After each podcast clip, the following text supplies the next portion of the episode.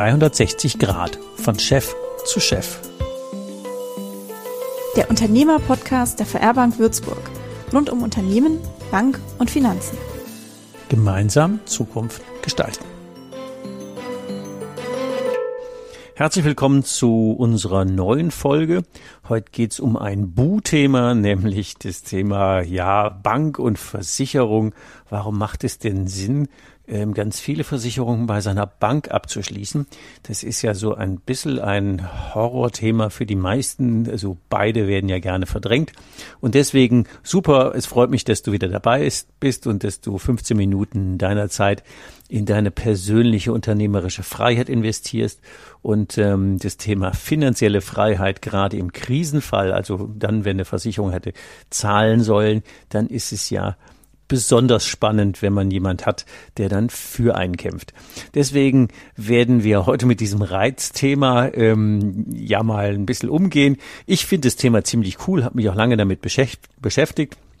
Und ich mag dir heute aufzeigen, warum es extrem wichtig ist, ähm, dass du deine Risiken dort absicherst, wo du dein Geld her hast und wo oder wo du es angelegt hast, damit man äh, im Zweifelsfall, wenn die Waagschale gleich hängt bei der Versicherung, zahle oder zahle ich nicht, ähm, damit du mit irgendwas werfen kannst und äh, ganz zur Not reichen ja bei einer parallel gleich hängenden Waagschale ja auch zwei Gramm.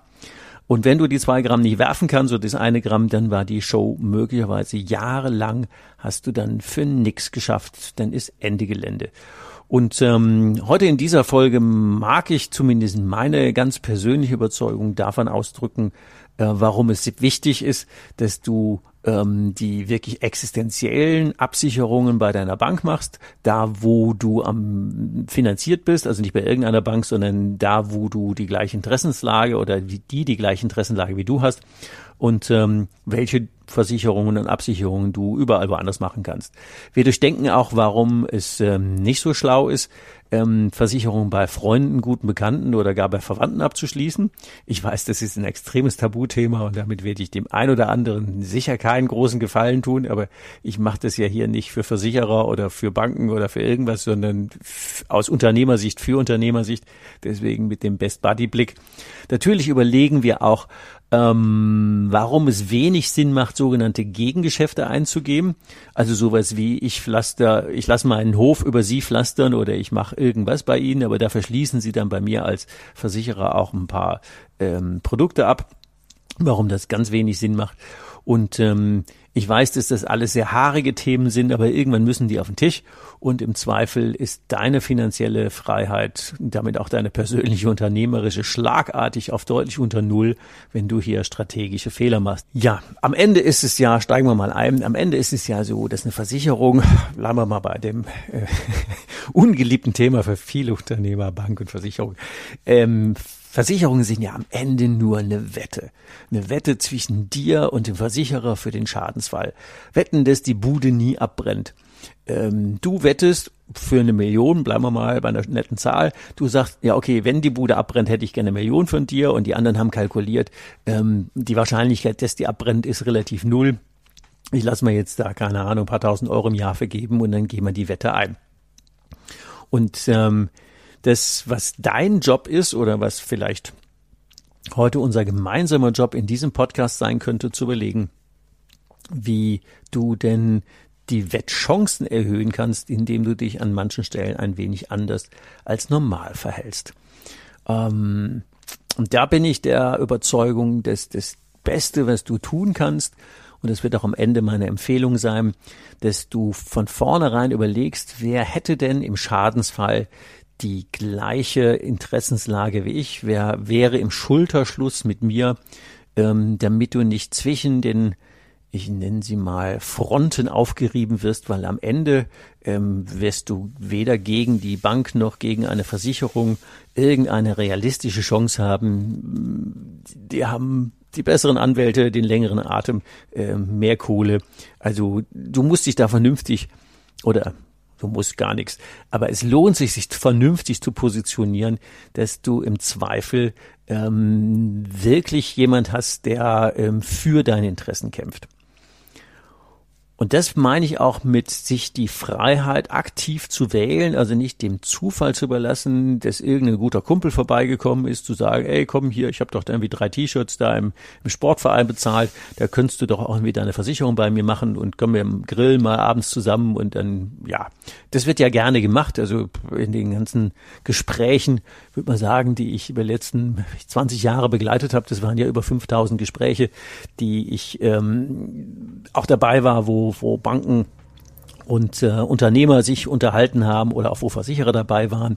Ähm, da haben wir ja ganz viele äh, positive oder negative Fälle erlebt und ich mag dir mal ein paar Beispiele geben, ähm, die gut ausgegangen sind oder ich fange mal mit welchen an, die nicht so gut ausgegangen sind. Also bei einer bei einer Begleitung im Rheinland hatten wir einen Fall, der Unternehmer hatte in der dritten Generation ein nettes Handelsunternehmen, 35 Mitarbeiter, ähm, lief ganz gut, hatte, wie das gerne so üblich ist, hatte bei verschiedenen Kumpels seine Versicherung abgeschlossen und die Finanzierung bei der Bank. Also völlig normal, also nichts irgendwie, was man irgendwie in Frage stellen würde im Normalfall, aber was ich dann hiermit auch tun mag. Dann ist irgendwann mal ähm, das Verwaltungsgebäude abgebrannt was ja in Summe nicht so schlimm ist, weil zum ersten hatten die ja eine Betriebsunterbrechung, zum zweiten hatten die ja eine ähm, Brandschutzpolice und zum dritten ja, war doch alles gut. Ja, jetzt war da eben nicht so gut, weil ähm, er hatte alle Versicherungen weit gestreut, um möglichst vielen Leuten einen Gefallen zu tun. Deswegen hat er unter anderem auch die Betriebsunterbrechung von der Feuerpolice getrennt. Und die Versicherer haben den Schaden aufgenommen. Der Betrieb stand ja, also mehrere Versicherer fingen jetzt an zu arbeiten. Also bleiben wir mal bei den zwei, die Brandversicherung und die Berufsunfall, äh, die wie heißt, Betriebsunterbrechungsversicherung fingen an zu arbeiten. Die Regelung mit der Brandversicherung dauerte aber länger, Monat eins, zwei, drei, vier, fünf, sechs, sieben. Ja, dann war nur halt blöde, dass die Betriebsunterbrechung nur für sechs Monate abgeschlossen war. Also im Monat sieben, Tag eins, sind äh, 35 Mitarbeiter nach Hause gegangen. Der Unternehmer hat Insolvenz angemeldet und ähm, ist jetzt seitdem ähm, Hartz-IV-Empfänger. Die Bank hat ähm, nicht ganz eine halbe Million verloren und alle Versicherungen haben auch ihr Geld verloren. Also ein mehrfach Verliererspiel, lose, lose, lose auf allen Ecken. Wo war der Fehler? Ist ja immer eine nette, eine nette Aufgabe. Wo ist der Fehler? Der Fehler ist ein strategischer Fehler. Wenn der nicht selber Unternehmer gewesen wäre, sondern fremder Geschäftsführer, hätte man ihn sogar auf Schadensersatz verklagen können, weil er einen Fehler gemacht hat, nämlich diese Versicherungen Ad 1 zu trennen und Ad 2 dann auch nicht bei der Bank zu haben. Ähm, Nehmen wir mal an, es wäre anders gewesen. Er hätte bei der Finanzierung sowohl die Betriebsunterbrechung als auch die Feuerpolice bei der Bank abgeschlossen.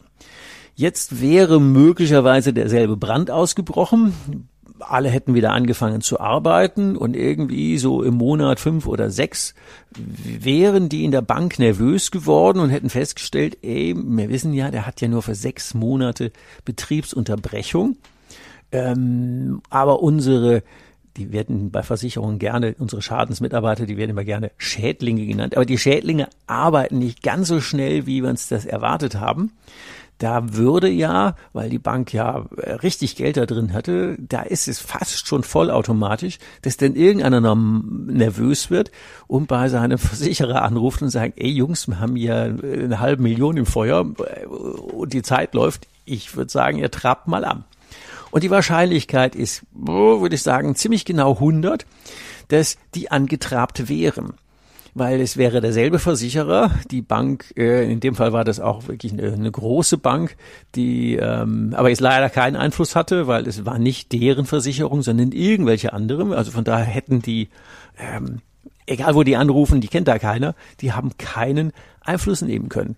Aber wenn die hätten Einfluss gehabt, weil es der eigene Versicherer gewesen wäre oder der Kooperative, dann hätten sagen können, Jungs antraben, dann wäre wahrscheinlich zum Ende des sechsten Monats nicht nur der Brand geregelt gewesen, sondern auch die Betru Betriebsunterbrechung bezahlt worden. 35 Mitarbeiter hätten ihren Job behalten. Der Unternehmer hätte nicht in der dritten Generation Insolvenz und äh, Privatkonkurs äh, erklären müssen und wäre jetzt nicht Hartz-IV-Empfänger. Und die Bank hätte nicht eine halbe Million plus minus verloren. Und am Ende haben alle ihre Beiträge bezahlt, also der hat seine Beiträge bezahlt, die Versicherer haben alle ihre Schadensregulierungen äh, bezahlen müssen und ähm, trotzdem ist der Versicherer, Quatsch, ist der Versicherte, also der Unternehmer und seine Mitarbeiter, die haben die A-Punkt-Karte gezogen, weil taktischer Fehler. Mal einfach gesagt. Also nehmen wir mal an, du kaufst ähm, dein privates Haus. Ähm, die Bank empfiehlt dir, kommt, dann machen wir ein Paket raus, du machst auch die ähm, Versicherung bei uns, inklusive auch deiner Lebens- und deiner Berufsunfähigkeitsversicherung, weil wir tun ja, bleiben wir bei so mal einer netten Zahl, wir tun ja hier eine halbe Million rein und ähm, macht schon Sinn, das zusammenzutun. Und du sagst, ach nee, habe ich jetzt so gar nicht, ich habe ja noch ein paar Kumpels und ein paar Freunde und ich mache die Versicherung bei denen und dann ist alles gut. Die Bank ist dann, will da nicht auf den Keks gehen und sagt, okay, machen wir mal. Ein paar Jahre später gehst du mit deinen Kindern im Wald spazieren. In manchen Gegenden von Deutschland gibt's ja so ähm, nette Zecken. Die ein oder andere verwicht dich und naja, das ist halt mit so Krankheiten nicht so ganz einfach. Jedenfalls wirst nehmen wir mal an, du wärst jetzt krank geworden und du hättest jetzt ziemliche Probleme und du könntest deinen Job nicht mehr ausführen und fängst jetzt an, gegen deine Versicherung zu klagen, weil die sagt, nee, also klar, der hat zwar jetzt Probleme, die sind auch heftig, aber naja, mehr wie 50 Prozent ist das als Berufsunfähigkeit definitiv nicht. Und jetzt bist du tatsächlich krank und du stehst jetzt zwischen den Fronten. Die Bank hätte gerne ihre, ähm, ist ja vereinbart, ihre ähm, monatlichen Zahlungen für Zins und Tilgung. Ähm, dein Unternehmen läuft aber nicht mehr und die Versicherung hat aber keine Lust, irgendwie dir da monatlich die drei, vier, fünftausend Euro, die vereinbart gewesen wären, zu zahlen und macht auf äh, ja, dicke Hose, lange Welle, wie auch immer. Und du stehst jetzt als wirklich kranker Mensch zwischen zwei Fronten.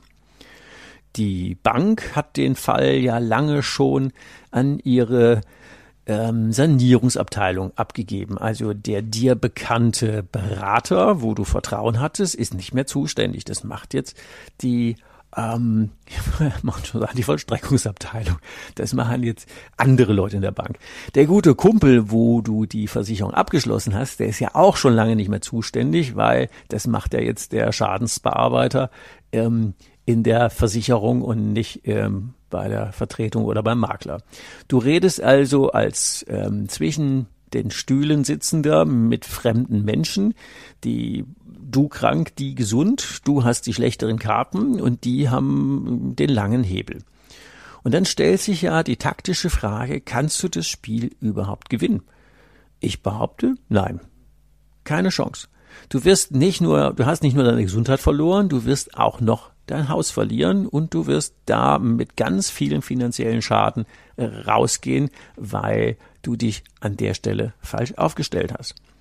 Wenn es anders wäre, und ich mache jetzt wieder das Gegenbeispiel, du hättest dem Rat deines Bankers gefolgt zu sagen, komm, ey, wir machen das alles auf einmal. Und du hättest dasselbe Drama erlitten, nämlich dieser Zeckenbiss, kannst nicht mehr arbeiten, dann muss natürlich die Bank dann auch irgendwie regeln, dann kommt natürlich auch die Sanierungsabteilung und hin und her. Und ähm, dann können die natürlich auch schauen, ja, 50 Prozent rauf oder runter, ist der jetzt äh, berufsunfähig oder nicht? Zahlen wir oder zahlen die nicht? Und natürlich wird die Versicherung nicht deswegen einfach nur zahlen. Aber jetzt kommt ja wieder dann der Punkt, an dem ich gemeint habe, sucht er jemand, der die gleiche Interessenslage hat wie du. Nimm mal an, du wärst bei einer regionalen Bank als Finanzierungskunde. Will die regional in der Zeitung stehen und spektakulär verkünden müssen, zu sagen, wir haben dich mit deiner Familie aus deinem frisch von uns finanzierten und von uns versicherten Haus rausklagen müssen, weil wir deine Berufsunfähigkeit nicht anerkannt haben, aber jeder im Ort weiß, dass du tatsächlich wirklich krank bist. Überleg dir dieses Szenario mal und alternativ dazu den Anruf des Bankvorstands bei seinem regionalen Versicherungs Ober ähm, bei seinem Versicherungsmensch, der, was weiß ich, Regionaldirektor oder wie auch immer die alle heißen, ähm, unterwegs ist, sagen, du, wir haben da ein Problem, wir haben dem die Bude finanziert, der ist jetzt wirklich krank. Ähm, deine Schadensmitarbeiter kommen auf die Idee, das sind nur 40 Prozent, wir bräuchten aber 50 für die Auszahlung. Kannst du mal gucken und wie war es denn neulich noch beim Golfen und wie auch immer, wir machen dann deine Kinder. Und ja, vielleicht ist die Wahrscheinlichkeit nicht höher als fünf oder zehn Prozent, dass dieser Anruf was nutzt aber der ist 100 Prozent höher, als wenn du gar keine Chance hast. Als wenn niemand für dich kämpft. Und genau dieses Thema ist ja, was ich am Anfang mit der Waagschale meinte. Wenn die Waagschale gleich hängt, zahlen wir oder zahlen die nicht. Dann reichen dir ein Gramm, was du werfen kannst, damit die Waagschale sich in deine Richtung bewegt. Und wenn die ist zu sagen, wir buchen eine halbe Million aus oder wir stehen irgendwie in der Zeitung oder wir finden irgendeinen Weg, der im weitesten Sinn das Thema Kulanz weit überschreitet. Aber je regionaler die Bank ist, je persönlicher du bekannt bist, desto höher sind deine Chancen, dass du in dem Fall was in die Waagschale schmeißen kannst. Dann bist du zwar immer noch krank, aber du behältst dein Haus und deine Familie und bist nicht auch noch finanziell ruiniert. Und ich mache es deswegen so dramatisch, weil das Tagesalltagsfälle sind, die, ja, die kennt man. Und ich erzähle noch eine dritte lustige Geschichte. Da habe ich einen ähm, Banker begleitet zu einem Unternehmer. Ich sag mal, der war so, ja, sehr von sich überzeugt. Der hat in den ersten Minuten ähm, ja mehr oder weniger erzählt, wie toll das ist, wenn er morgens in die Firma fährt. Das wäre wie bei eBay 321 alles meins. Ne, stimmt ja nicht ganz. Also von den anderthalb Millionen, die die Bank ihm geliehen hatte, ähm, hat er schon 100.000 getilgt in den letzten paar Jahren. Der Nachname war von den Schwiegereltern, der Doktor aus irgendeiner zweifelhaften Uni aus irgendwelchen, ähm, äh, irgendwelchen östlichen Ländern. Ähm, dann erzählte er noch, äh, aber ich weiß nicht, die ein oder andere Story, dass natürlich alle seine Versicherungen bei seinem guten Kumpel Klaus abgeschlossen hätte, weil er mit dem geht das Squash spielen und ähm, für meine Begriffe hat er den Bogen überzogen, als er dann erzählte, dass in der Yoga-Gruppe seiner Frau jemand gesagt hätte, er soll doch keine Berufsunfähigkeitsversicherung, sondern eine Dread Disease Versicherung abschließen. Also für Normallaien, das ist eine Versicherung, die dann zahlt, wenn die, ähm, je nachdem wie es vereinbart ist, wenn da so eine Diagnose kommt in spezieller Art von Krebs oder ein Herzinfarkt oder Schlaganfall. Also wenn eine Krankheit definitiv eintritt, dann wird für diese ähm, auch wieder eine Wette, wetten, dass der nie die und die Krankheit kriegt, dann ist da eine Wettprämie abgeschlossen und dann werden halt auch sehr große Summen bezahlt, ähm, dass im Zweifel ähm, man nicht darüber diskutieren muss, ist er jetzt berufsunfähig, sondern äh, ist die Krankheit eingetreten und dann kriegt er einen sechsstelligen Betrag und dann muss er mit auskommen. Also in Summe ja nicht so unvernünftig, ähm, aber irgendwie kam das alles so arrogant rüber und dann habe ich ihn äh, sollte ich als Coach ja nicht machen, ich sollte ja den Berater begleiten und dann habe ich dann den, den Unternehmer gefragt, ähm, sieh mal ein ganz anderes Thema, ihr schicker Audi A8 da draußen, so V8 und so, haben Sie den eigentlich komplett gekauft? Wie, fragt er, wie habe ich den komplett gekauft? Ja, ich habe somit alles. Mit äh, Airbags, Sicherheitsgurten, Spurstabilisator, ähm, EB, EPS, ABS, ähm, Knautschzone.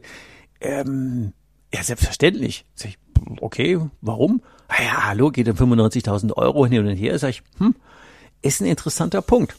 Weil bei 95.000 Euro war Ihnen offensichtlich die kombinierte und aufeinander abgestimmte Sicherheit wichtiger als in Ihrem Unternehmen. Da haben sie es ja ungefähr so gemacht wie, ich kaufe das Auto bei Audi, den Sicherheitsgurt beim Auto-Unger, die, die Airbags kaufe ich beim Bosch-Dienst und alles andere kaufe ich irgendwie zwischendurch immer mal da, wo ich irgendjemand kenne in der Hoffnung, dass wenn sie dann, wie schnell fährt der? 270, dass wenn sie mit ihrem V8 dann irgendwie auf der Autobahn unterwegs sind und baff geht irgendwie ein Knall, ähm, dass ja alle die Beteiligten dann so miteinander geredet haben, dass sie und die 95.000 Euro dann safe sind. Bei 1,5 Millionen Unternehmen und 25 Mitarbeitern von den Schwiegereltern übernommen, finde ich das schon irgendwie anders. Dann war ein Moment Stille. Dann hat er gemeint, ja, wir wechseln mal das Thema, das wäre ihm jetzt zu, wie auch immer. Und dann hat er uns seine Firma gezeigt, sehr properer Laden, alles, also wirklich, wirklich formidables, ähm, interessante Nischenpositionierung, cooles, cooler, cooler Laden. Ähm, und am Ende des Gesprächs hat der Berater tatsächlich sich nochmal getraut und hat äh, nach Feedback gefragt. Sag, ja, wie war denn das jetzt so? Unter anderem auch mit diesem Ausflug mit A8, äh, Audi A8 und Co. Und da sagt er, na ja, sagen wir es mal so. Ähm, mein Freund Klaus wird sich nicht freuen, aber meine Frau wird demnächst ruhiger schlafen. Und er hat tatsächlich innerhalb von weniger Wochen alles aus diesen strategisch-taktischen Gründen zur Bank gewechselt äh, und dort gebündelt. Nochmal für uns Unternehmer. Ich würde persönlich ähm, keine Versicherungsgeschäfte nur mit Kumpels oder gar Verwandten machen ähm, nur weil ich den, weil ich ihn nett finde oder weil ich den Gefallen tun würde. Dafür muss man selber zu hart und zu viel ähm, arbeiten, um Löcher wieder auszubügeln, wenn irgendeiner den nicht bezahlt.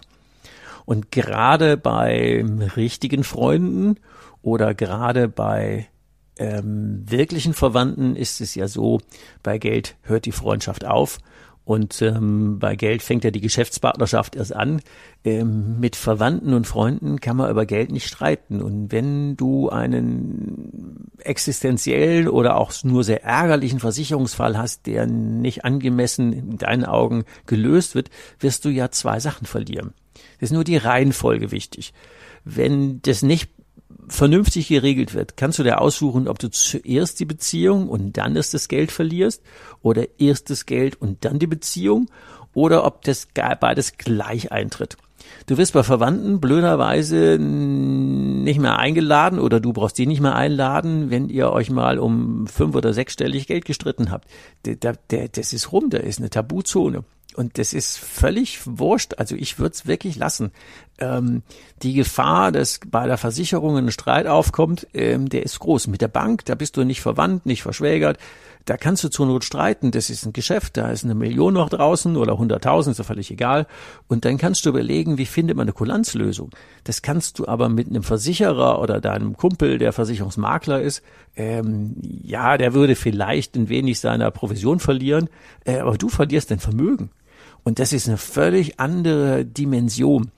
Und der, das, das musst du einfach für dich nutzen, dass ähm, du dringendst vermeidest, ähm, einfach nur wegen Nettigkeiten Geschäfte zu machen, die dich am Ende möglicherweise deine Existenz und deine persönliche unternehmerische Freiheit kosten. Und es ist egal, ob es ein Kredit ist oder eine Anlage, ähm, solange es fünf, sechs, siebenstellig wird, ah, wirst du auf einer Bankseite äh, deutlich mehr Argumente finden, als wenn es einfach nur ein ja drei bis vierstelliger ähm, Prämiebetrag ist. Also kann ich dir nur dringend empfehlen. Mir fällt gerade noch ein viertes Beispiel ein. Das war auch ein nettes, auch ein, ein Bankgespräch, was ich äh, bei einem Unternehmer begleitet habe. Also der Banker erzählte mir aber dann, ähm, als wir auf dem Parkplatz standen in der Vorbereitung unseres Coaching-Gesprächs, sagte mir, ach so, übrigens habe ich dem erzählt, ähm, Sie seien Risikoprofi. Und dann habe ich mir überlegt, dass Sie ja heute super das Gespräch führen könnten.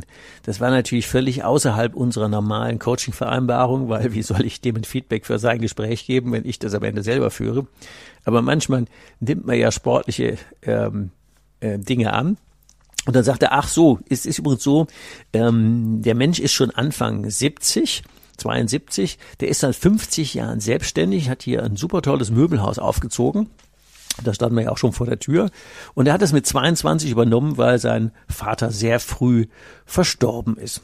Und da war das noch eine ganz kleine Schreinerei und das alles, was hier steht, hat der aufgebaut und äh, ist, ist seit 50 Jahren bei egal wie die heißt, also jedenfalls bei einer Versicherungsgesellschaft ist der in festen Händen. Und ähm, ja, er hätte jetzt so die Idee, ich könnte ja dafür sorgen, dass jetzt nach 50 Jahren diese Versicherungs, das Versicherungspaket zu ihm wechselt. Das wäre ja sowieso einfach ganz gut.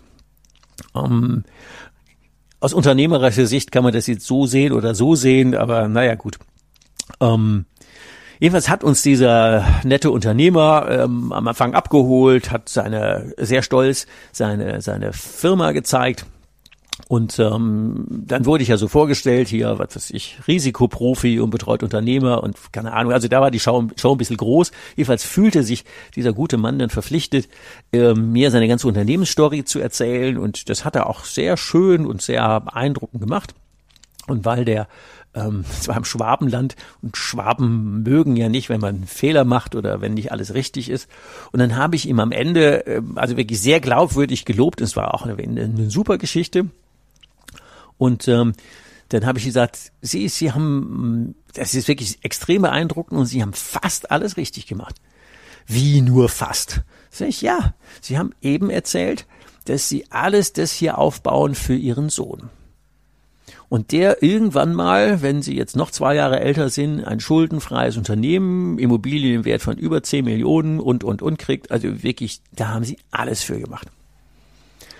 Ähm, und dann sagt er, ja, und was habe ich falsch gemacht? Sag ich, was Sie schon mal richtig gemacht haben, Sie haben 50 Jahre lang schon mal alle Versicherungen bei einem gebündelt, damit zumindest mal da eine Schlagkräftigkeit da ist. Aber solange Sie noch äh, so eine Million oder irgendwas draußen Schulden haben, ist das nicht so gut, dass Sie keinen haben, der die gleiche Interessenslage für Sie hat, wie Sie haben. Wenn also jetzt mal ähm, Unternehmen abbrennen würde, dann habe ich so angefangen zu erzählen, dachte ich, ah nee, ich nehme das Beispiel, was ich eben hatte mit dem Audio 8 und wende das auf den nochmal an. Und dann habe ich gesagt, sieh mal was anderes. Ähm, was hennen Sie für Auto? Und dann hat er, was soll er da fahren? Natürlich äh, Mercedes S-Klasse, ähm, schwäbischer Unternehmer, ganz bodenständig. Äh, dann ich, ähm, wie lange ist denn die?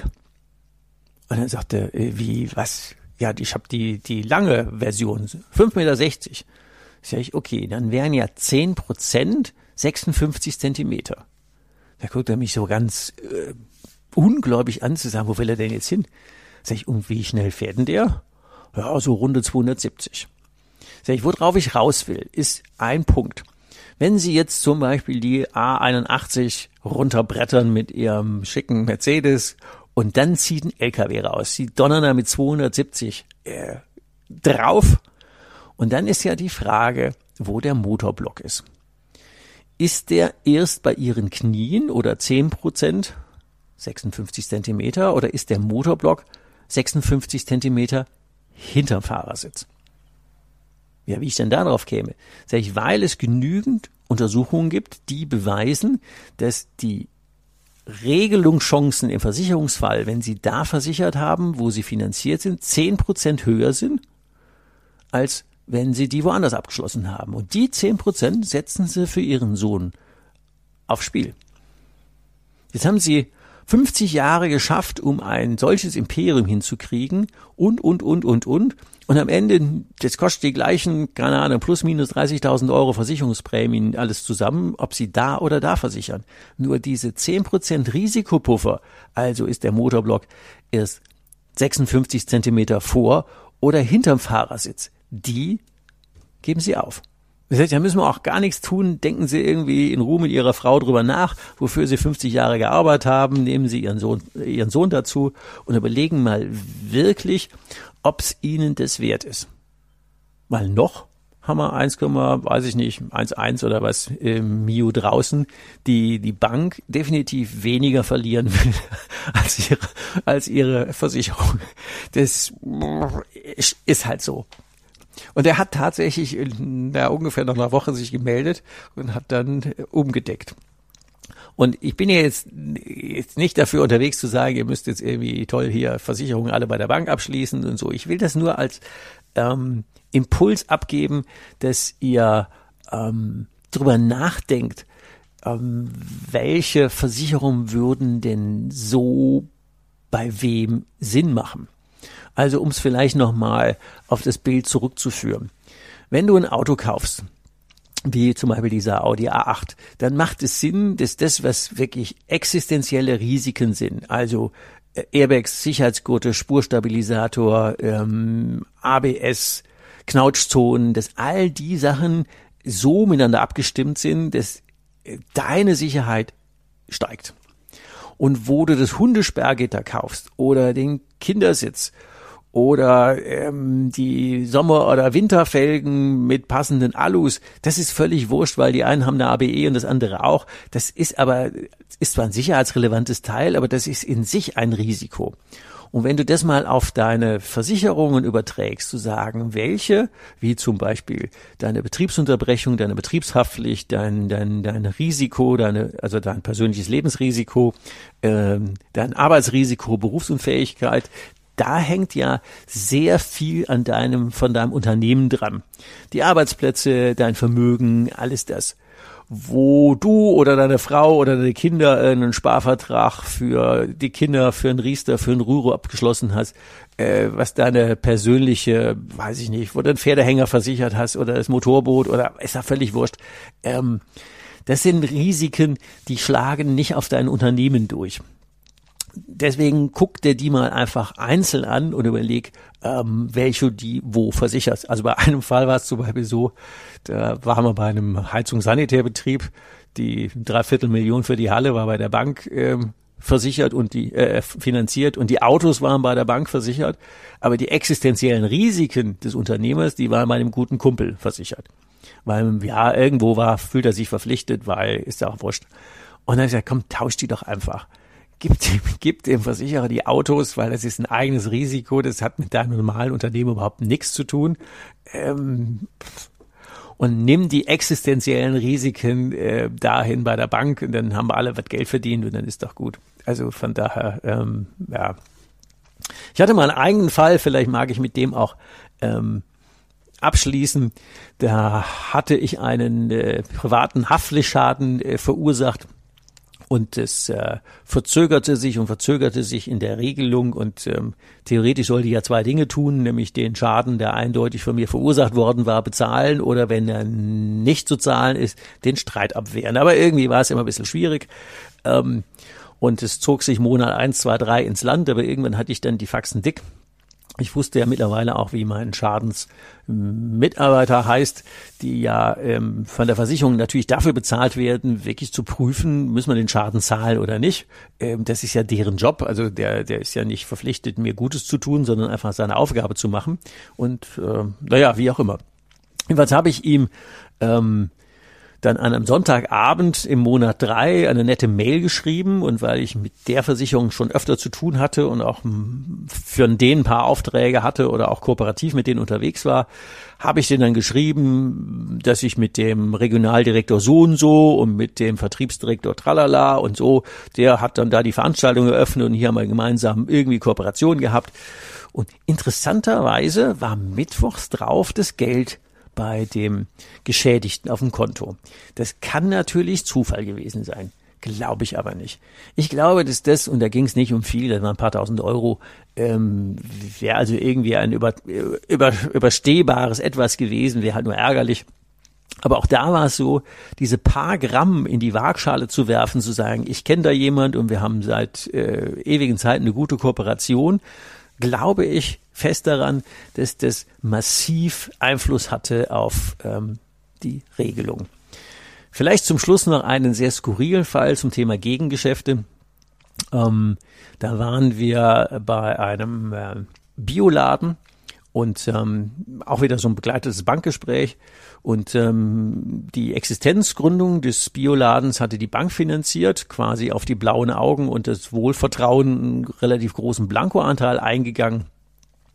Und ähm, dann stellte sich raus, dass die Versicherungen bei der Frau des regionalen Versicherungsmaklers abgeschlossen worden sind, weil die ja jede Woche bei ihnen ein Vollkornbrot kaufen kommen. Und damit wären sie ja Kundin und dann kann man ja Gegengeschäfte machen.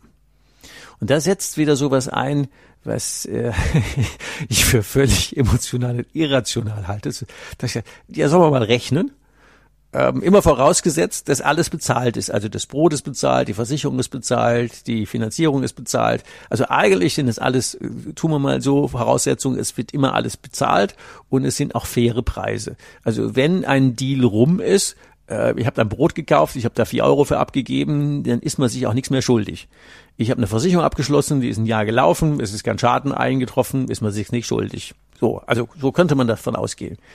Jetzt fand, fand sich die Frau aber irgendwie verpflichtet, ähm, das zu sagen, ja, also weil die jetzt bei mir Brot kaufen kommt, bin ich dieser Frau offensichtlich so viel verpflichtet, dass ich ihr ein deutlich höheres Geschäft zukommen lassen muss, nämlich ungefähr 2000 Euro Jahresprämie für die Versicherung dieses Bioladens. Und dann habe ich mit den Jungs einfach mal gerechnet. Ich sag, komm, lass mal irgendwie, lass mal Butter bei die Fische tun. Was trägt denn jetzt wer zum Ertrag ihres Geschäfts bei? Und wenn wir feststellen, wer den höheren Ertrag beisteuert, dann könnten Sie ja sich mehr verpflichtet fühlen, da das Gegengeschäft zu machen, wo auch mehr für Sie als Bioladner ähm, für Ihre finanziellen Ziele übrig bleibt. Ja, klar, wenn ansonsten alles gleich ist, können wir das ja machen. Also da war die Bioladnerin dann sehr offen und das dann lassen wir mal rechnen. Also die Frau kommt jede Woche ein Vollkornbrot kaufen, sagen wir mal, das sind fünf Euro pro Brot. Rechnen wir mal hoch, da verdienen Sie 20 Prozent dran, da bleiben also jede Woche irgendwie ein Euro hängen. Also im Gesamtertrag Ihres Bioladens spielt diese Frau in etwa 50 Euro. Das ist das, was sie tatsächlich zum Gesamtertrag des Bioladens beiträgt. Weil sonst kauft die auch, habe ich verstanden, nichts bei ihnen. Ja, so ist es. Sie kaufen nur das Vollkornbrot. Ich, jetzt nehmen wir mal die Bank die hat ihnen ähm, 50.000 Euro geliehen und ihr Gesamtertrag des Bioladens, 40.000 Euro im Jahr, kommt ja deswegen zustande, weil sie auch das Kapital bekommen haben, also ihre Arbeitskraft plus das Kapital der Bank plus geteiltes Risiko gibt am Ende irgendwie 40.000. Das ist der Jahresertrag letztes Jahr. Und jetzt erklären Sie mir mal, warum Sie jetzt 2000 Euro Versicherungen da ausgeben, wo 50 Euro weggelaufen sind und nicht, wo Sie mhm, in Kooperation gemeinsam 40.000 verdienen.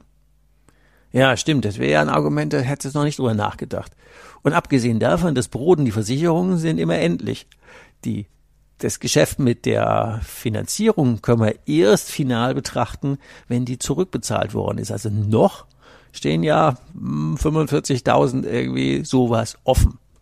Ähm, also von daher hätten sie eigentlich eine höhere Verpflichtung, wenn das so wäre, da wo das höhere Gegengeschäft läuft.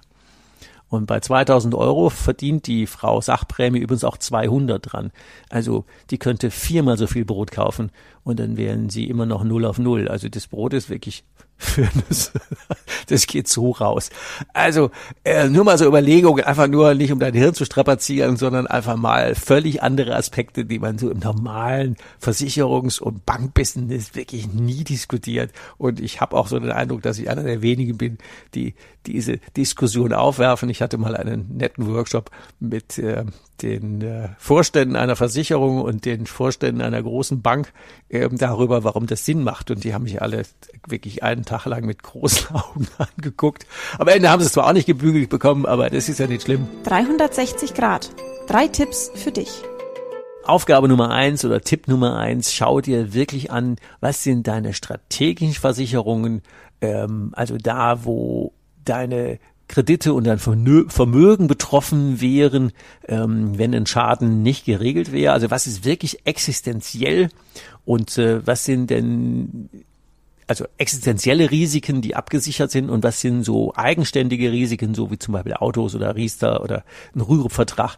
Äh, sortier mal auseinander, was wirklich so das Thema strategische Risiken und für Spaß eigenständige Risiken sind wie wir eben hatten, so Airbags äh, beim Auto, Sicherheitsgurte, EBS, ABS und wie die alle Dinge heißen, die am Stück kaufen und Hundesperrgitter oder ähm, Kindersitze und äh, Sonderfelgen, ähm, die kannst du egal wo kaufen. Das macht einfach vom Risiko null Unterschied.